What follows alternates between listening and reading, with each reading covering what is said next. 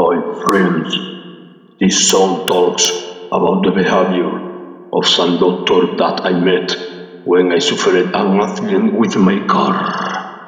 I hope that nobody happens the same as me.